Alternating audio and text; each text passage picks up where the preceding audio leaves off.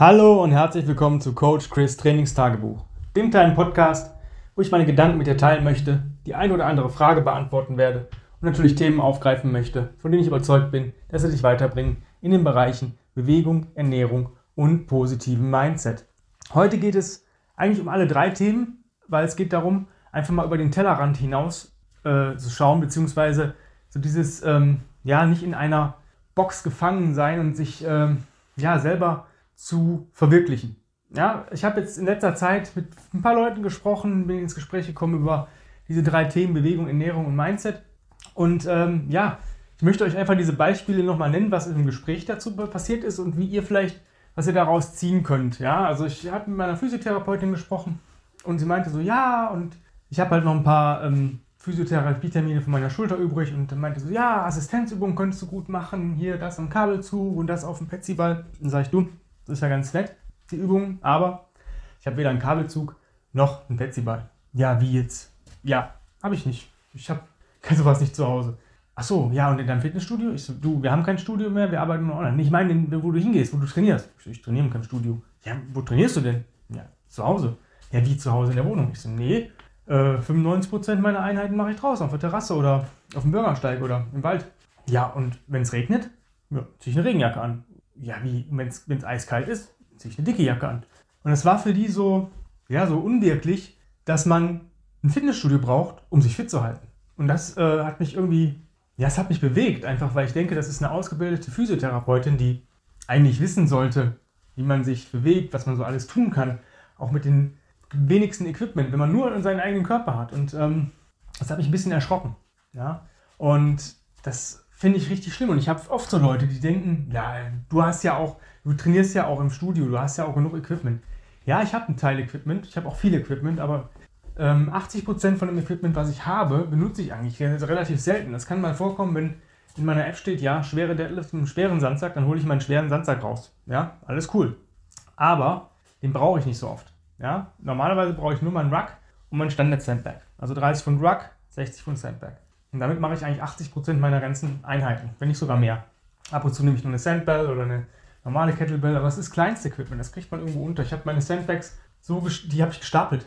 Bedeutet, ob da jetzt einer auf dem Boden liegt oder fünf aufeinander, ist eigentlich Latte, weil der Platz ist nach oben hin, darüber ist ein Regal. Ist, ist, du hast da keine Möglichkeit oder keinen Platzverlust, wenn du da 20 hinstellen würdest, wird nicht verpassen vom Platz, aber das erstmal dazu. Und das hat mich so ein bisschen erschrocken, dass, ja, dass man immer Sport mit einer Einrichtung ja, assoziiert und Krafttraining nur im Fitnessstudio möglich ist und nicht zu Hause.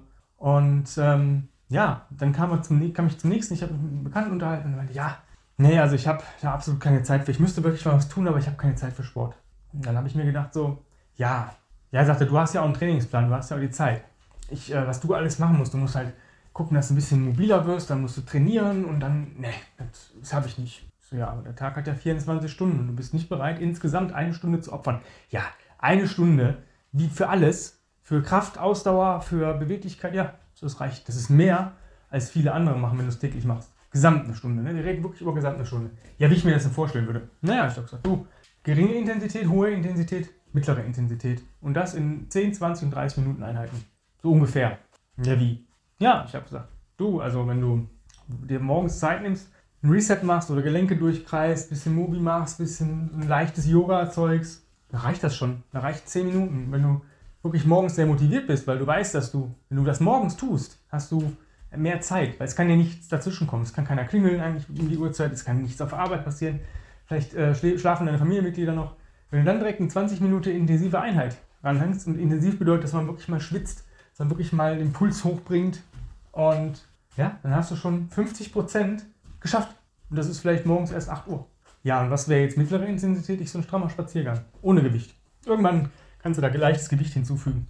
Aber 30 Minuten in der Mittagspause oder nach der Arbeit, schon hast du deine Stunde Bewegung und das reicht. Für die meisten Menschen. Aber das muss man sich halt erstmal für zu committen. Ja, sich da wirklich sagen, jo, das mache ich jetzt. Und muss auch durchziehen.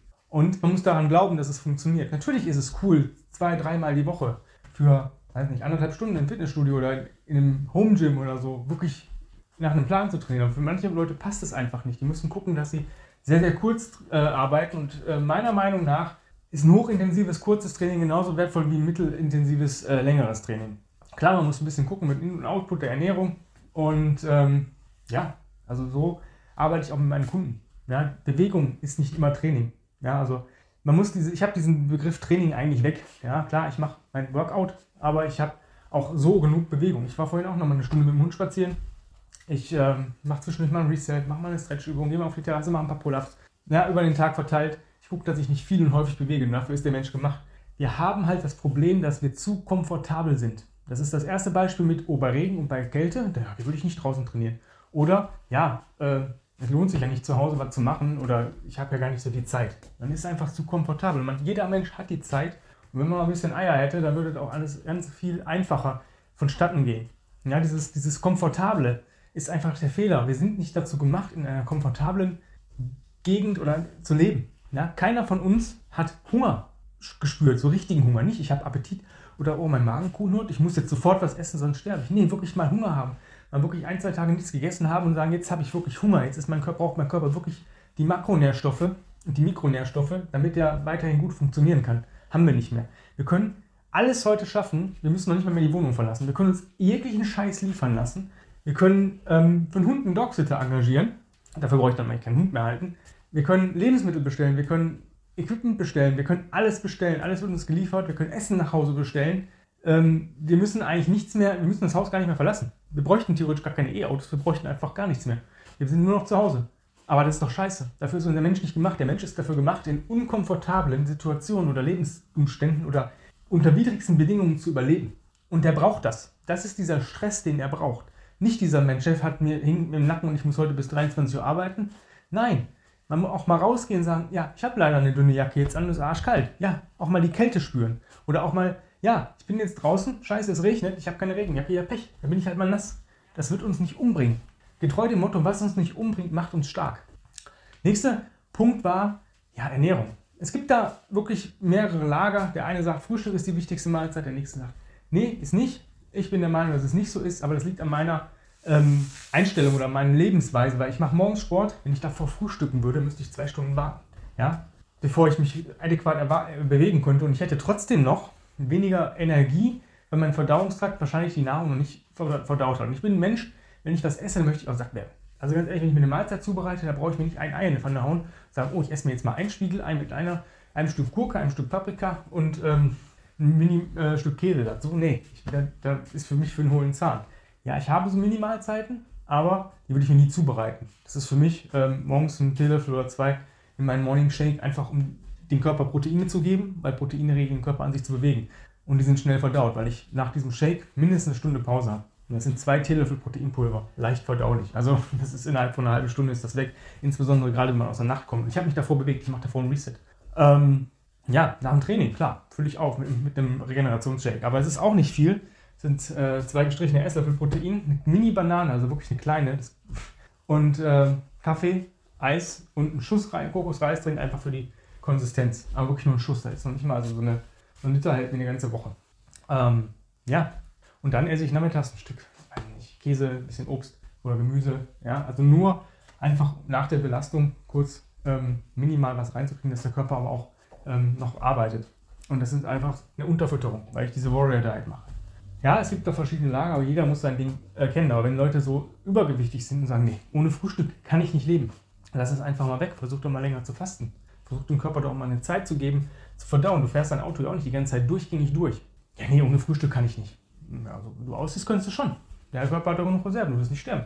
Du wirst von deinen Reserven zehren. Aber die Leute sind so festgefahren in ihrem, in ihrem Denken, dass sie gar nicht über den Tellerrand hinausschauen dass die sind in so einer Box gefangen, wie, sage ich mal, der Gorilla im, im, im Zoo. Und das ist sehr, sehr schade. Wenn man ein bisschen mal sich Sachen hinterfragen würde und sagen würde, hey, ist es wirklich notwendig, mich im Fitnessstudio anzumelden? Kann ich nicht mit einem guten Trainer, der mir am Anfang ein bisschen unter die Arme greift, auch zu Hause alles machen und spare mir dadurch An- und Abfahrtzeiten, ähm, das äh, Umziehen und Anziehen, das Duschen? Weil ich kann auch, wenn ich zum Beispiel trainiert habe, dann schwitze ich so 10 Minuten nach. Ich kann nicht sofort duschen, kann ich schon.